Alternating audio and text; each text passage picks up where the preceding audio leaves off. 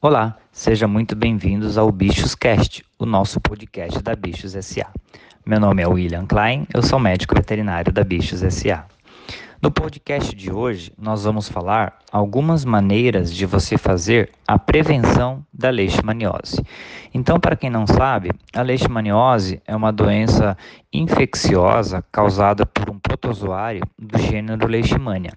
A sua transmissão em cão se dá basicamente pela picada do mosquito palha.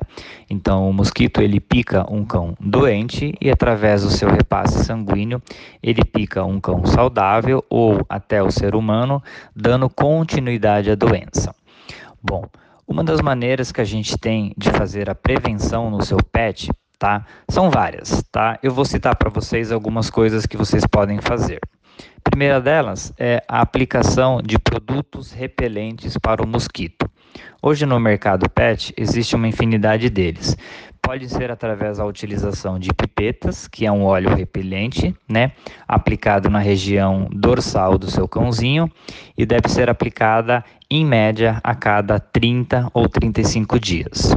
Na sua residência, você pode tentar colocar telas de proteção contra o mosquito. Assim, o mosquito não consegue entrar na sua residência e não picar o seu cão. Uma outra forma de prevenção é através de coleiras de proteção. As coleiras podem ser aplicadas, na maioria das vezes, a partir dos 3 a 4 meses do seu cão e garantem uma proteção entre 6 a 9 meses. Uma outra forma é através da vacinação. Caso seu animal não possua nenhuma vacina, ele deve ser testado antes e feito três doses da vacina no intervalo de 21 dias. E a última dica que eu passo para vocês é sobre a higiene do ambiente. Mesmo que sua casa seja muito limpa, os mosquitos podem voar até 5 km de distância.